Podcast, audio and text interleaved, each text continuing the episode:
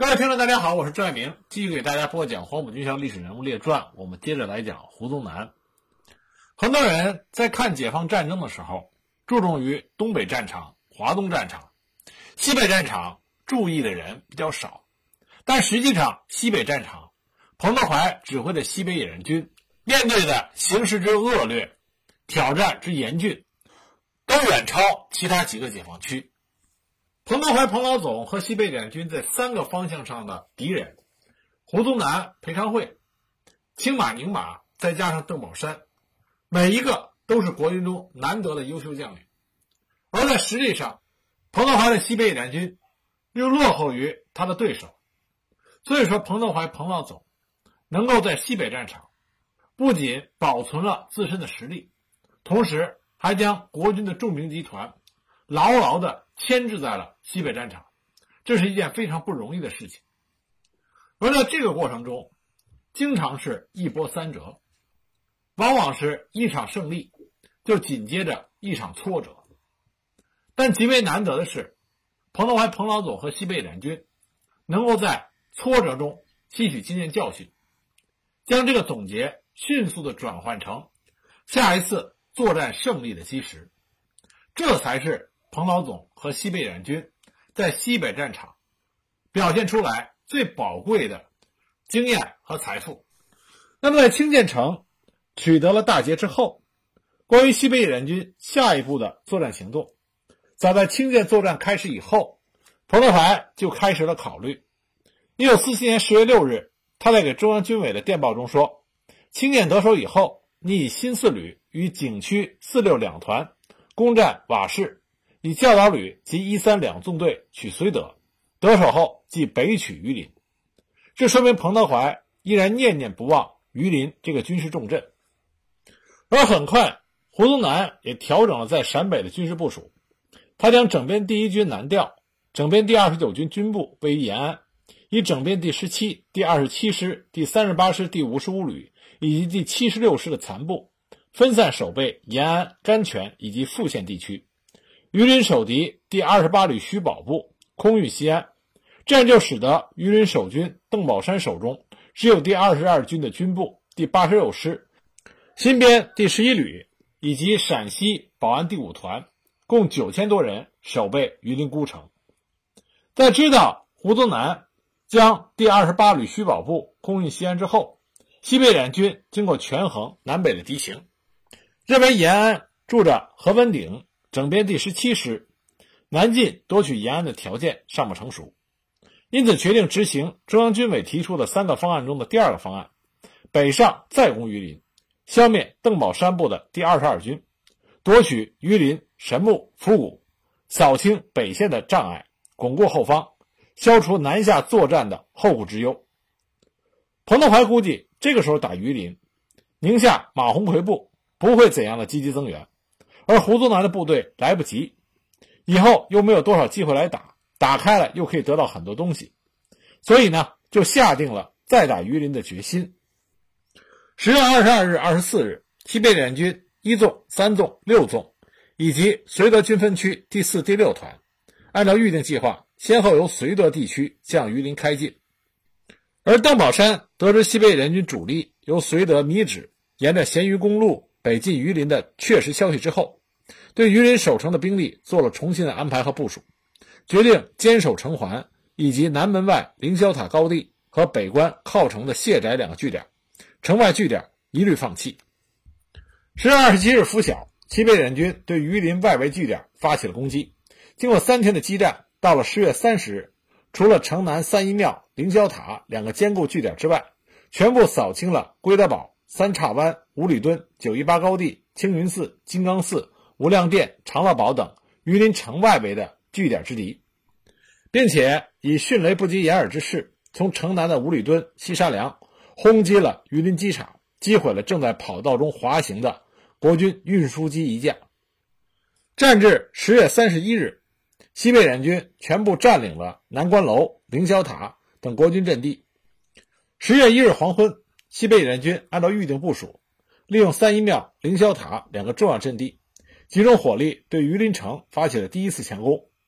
一纵在城南主攻，六纵在城东南主攻，三纵向城东及城北助攻。由于驻守榆林之敌是在西北野战军第一次攻打榆林之后，加强和改进了榆林城的防御措施，增加了一大批暗藏的火力点。这种新的情况，西北野战军事先侦察不够，守敌很多火力点没有发现，数次冲击都受到国军侧射火力的阻击。在这种情况下，西北野战军的广大指战员仍然发扬了英勇奋战的精神。步兵们在火力掩护下，抬着长长的云梯，试图竖着云梯强行登城。但是遗憾的是，虽然经过多次组织，但因为压制火力太弱，不能有效压制国军火力，加上所在云梯的长度又不够，几次竖梯都被国军从城墙上甩下的手榴弹炸毁。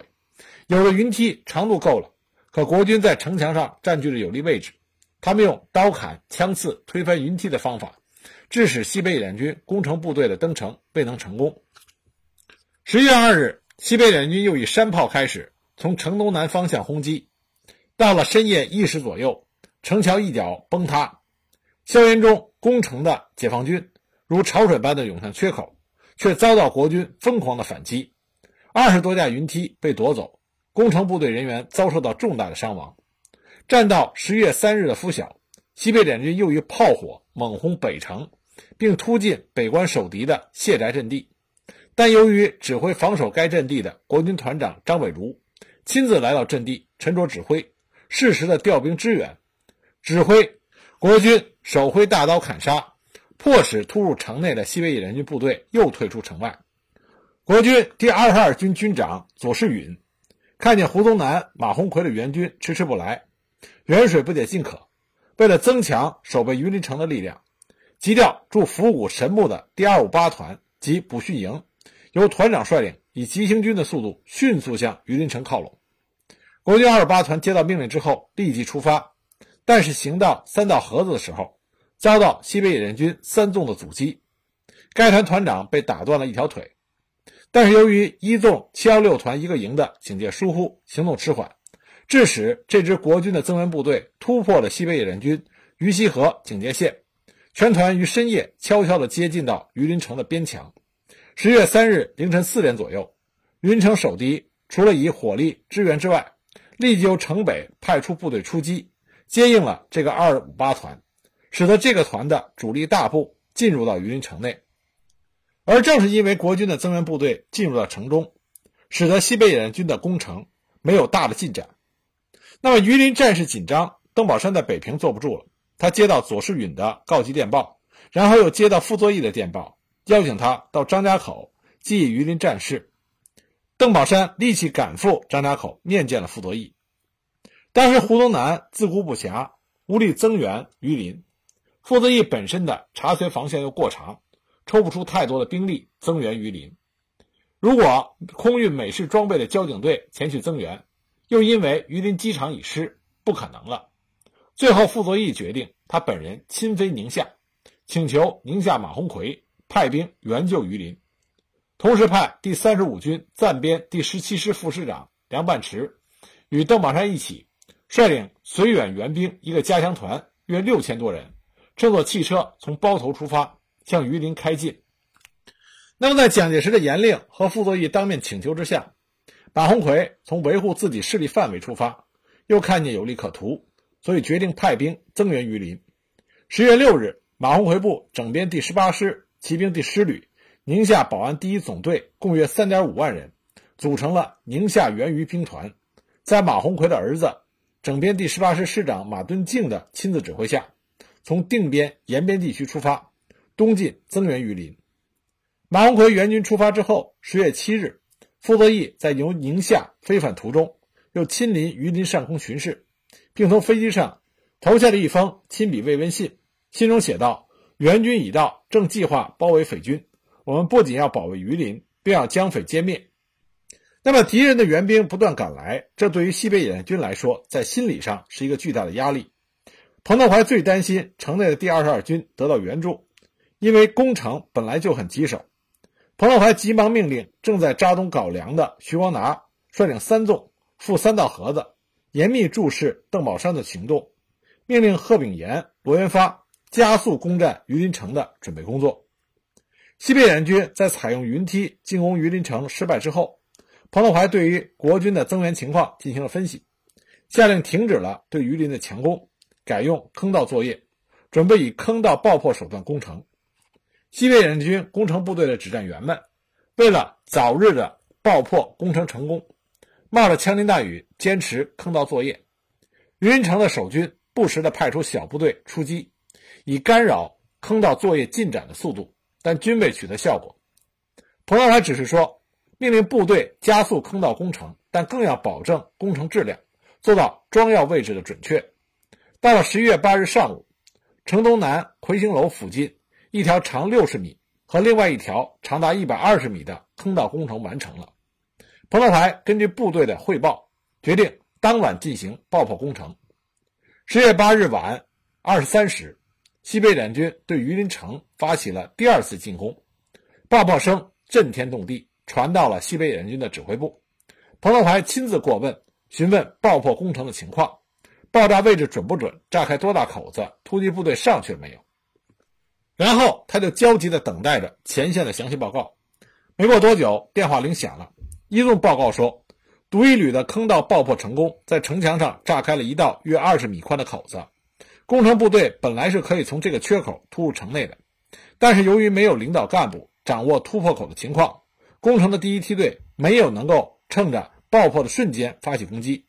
但发觉的确炸开了缺口，要发起冲击时，国军已经用火力网封锁了缺口。新四旅爆炸的另一个坑道，因为测量不准，挖到榆林城外三四米处就爆破了，结果城墙完好无损，等于放了一个空炮。第二次强攻榆林城又告失败。那这个时候，彭德怀嘱咐各部队不要气馁，总结经验教训，准备第二次爆破。那么，正当西北野战军在总结第一次坑道爆破工程失败的教训，抓紧时间继续挖掘坑道，准备再次爆破工程的时候，国军各路援军也正在扑向榆林，促使西北野战军不得不考虑攻城与打援的关系问题。那么，彭德怀和张宗逊。在第一次强攻榆林城不克的情况下，在十一月六日，命令王世泰率领四纵进至衡山附近，准备协同西北野战军主力消灭宁夏马鸿逵部。而中央军委也同意这一部署，希望西北野战军能够精心准备打援兵一路。那么，到底先打哪一路的援兵？彭德怀做出的决定是先打北路的国军援兵。十月十一日，西北联军主力。一纵、三纵、六纵北进，准备先打从北路来的国军暂编十七师。经过当天中午再次侦查，发现国军暂编十七师前进缓慢，距离榆林尚远，而西路宁夏马鸿逵部的援军已经进至到纳尼河以及以东地区，并且正在继续东进。于是，西北野战军主力又在十一月十二日黄昏西移，向着榆林西南约三十公里的袁大滩地区开进。准备打击马鸿逵部整编第十八师部队，由于经过再次攻城和北上打援，已经非常疲劳，兵源也不充实。现在再由北折向西，而且袁大滩地处沙漠，部队疲劳加重。在这种情况下作战，其困难是很大的。西北联军主力转移到袁大滩之后，一部在袁大滩东北，大部在袁大滩东南。十月十三日下午。西北联军一纵三五八旅七幺四七幺五两个团，在袁大滩附近与东进的宁马援军牵头部队遭遇，击退了国军数次冲击，形成了对峙状态。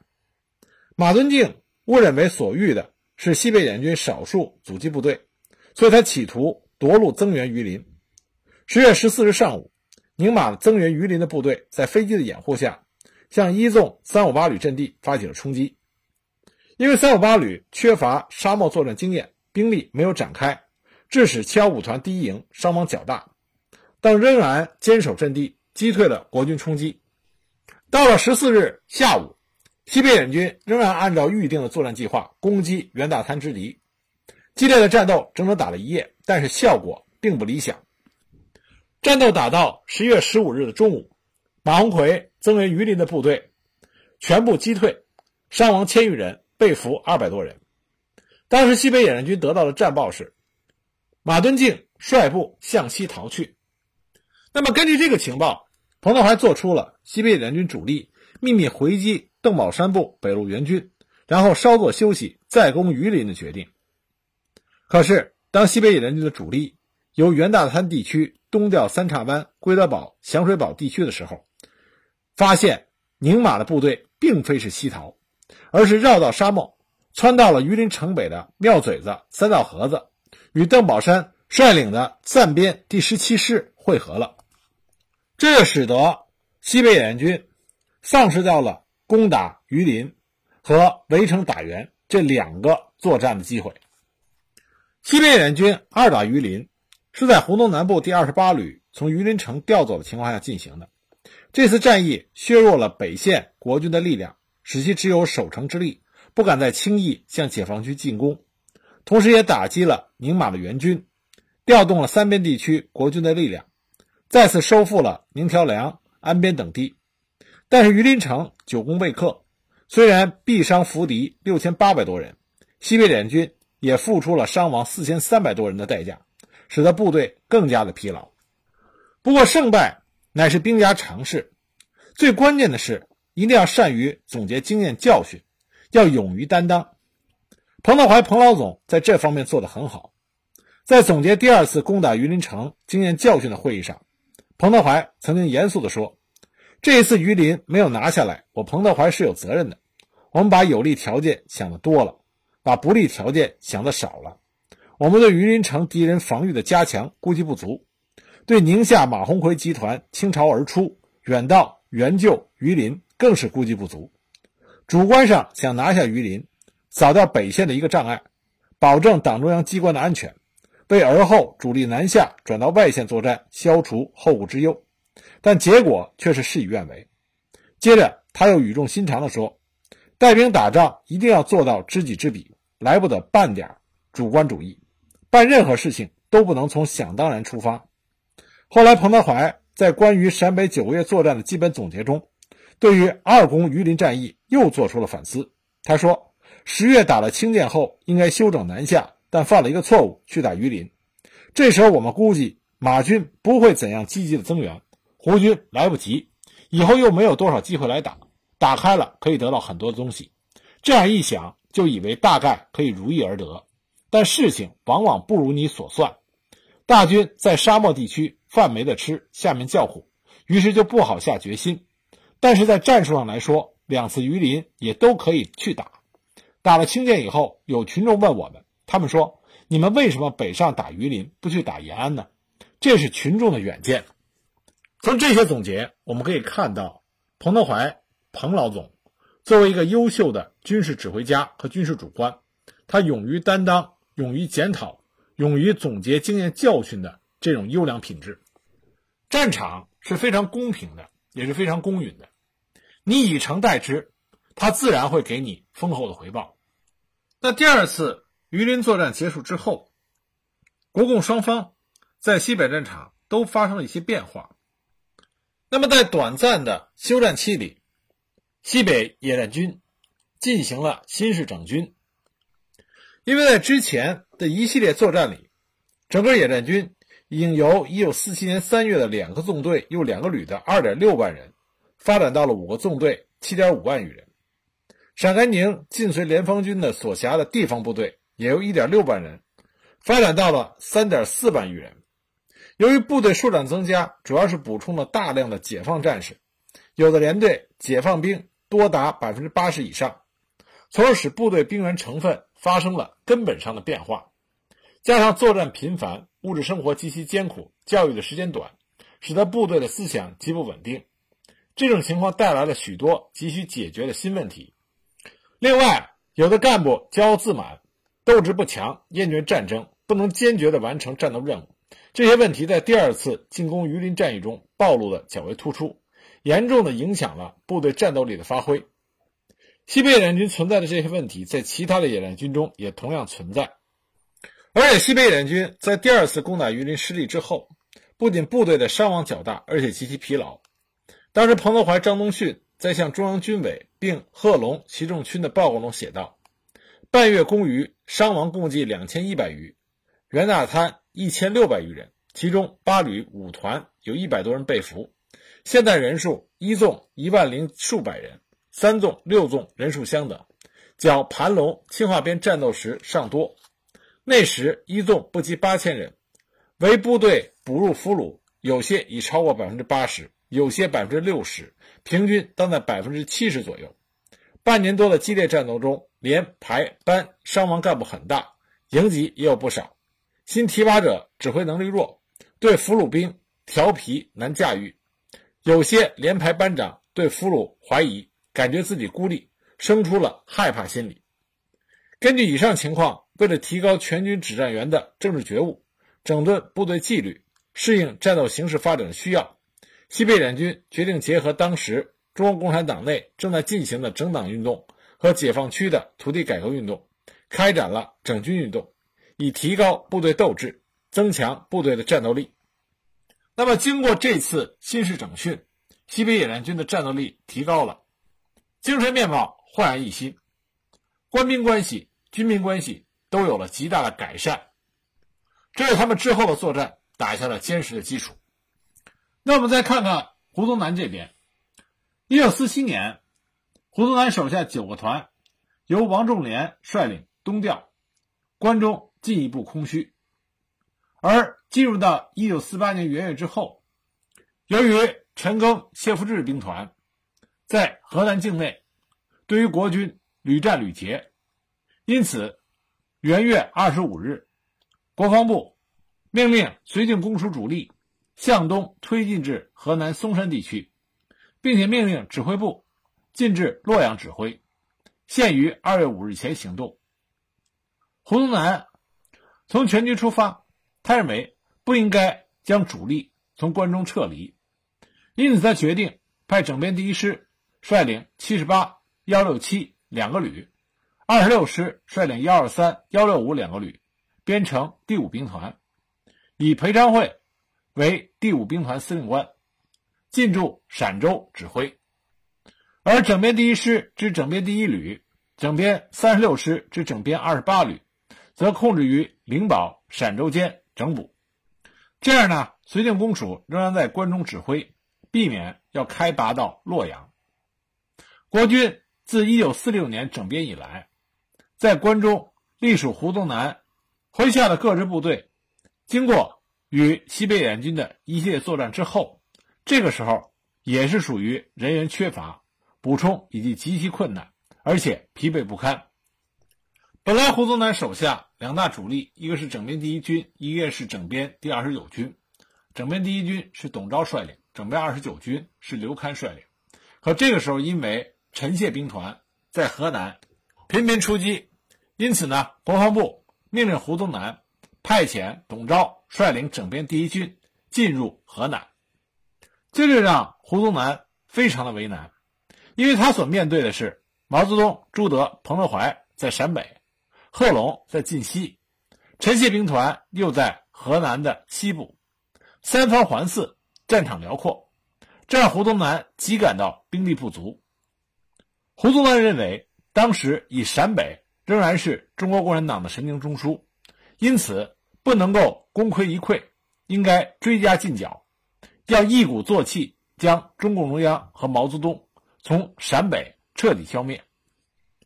而将整编第一军从关中派到河南，这就会使得关中空虚，国共双方的实力对比就会出现巨大的改变。而且陕北和豫东相距三千余里，陇海铁路已经被解放军破坏，纵使用急行军。也要二十多天才能到达，而解放军素来行动迅速，恐怕国军未到，已经彻底远走，所以很有可能出现的结果是，派出去的部队找不到敌人，而陕北的解放军又会乘虚南下，那么关中的国军就会处于非常危险的境地。那么胡宗南呢，就将自己的意见发电报给国防部，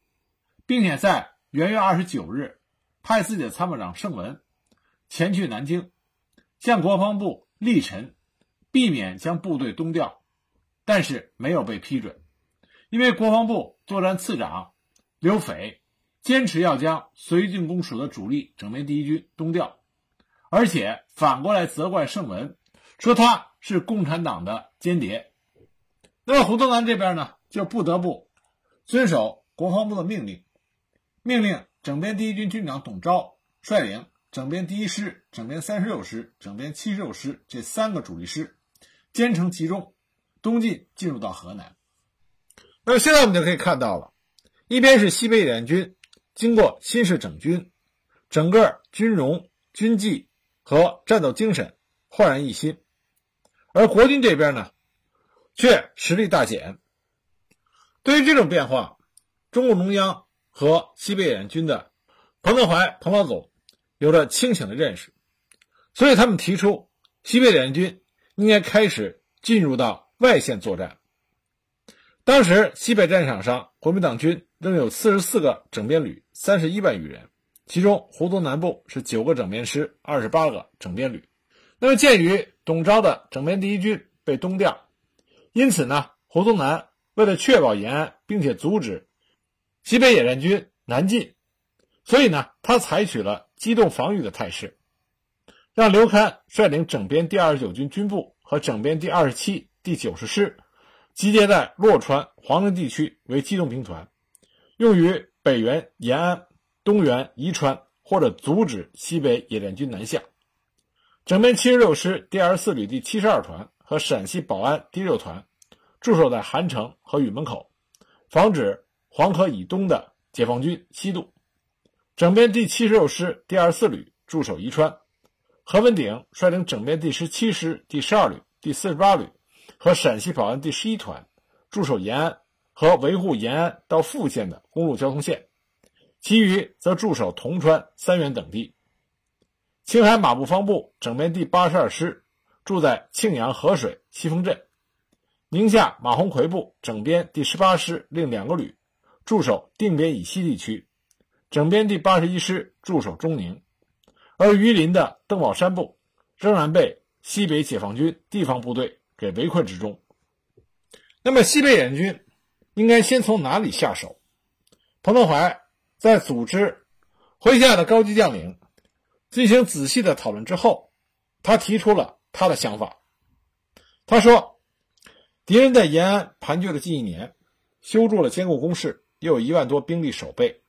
攻打延安要付出较大的伤亡代价，还不到火候。向陇东出击可以打击青宁二马，但是路上缺乏粮食，